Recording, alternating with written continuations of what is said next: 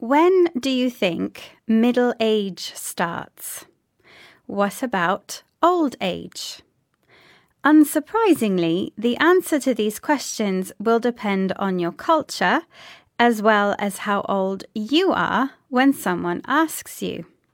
What is perhaps more surprising is that the answer to these questions could have an impact on how quickly your body begins to age. In 2003, the researchers Hannah Kuper and Sir Michael Marmot carried out a wide ranging study in which participants were asked the question When does old age start? They then followed up with the participants six to nine years later and found that those who had thought old age began earlier were more likely to be in poor physical health. But how could someone's answer to a question about age possibly have an impact on their health?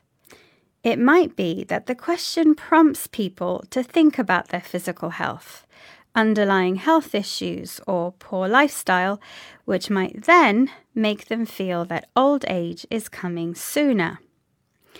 People who say that old age sets in earlier may also be more fatalistic and less likely to visit a doctor or to adopt healthier routines.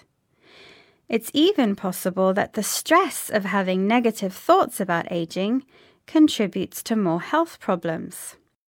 So, this is what happens when we think negatively about aging. But what happens when we think positively?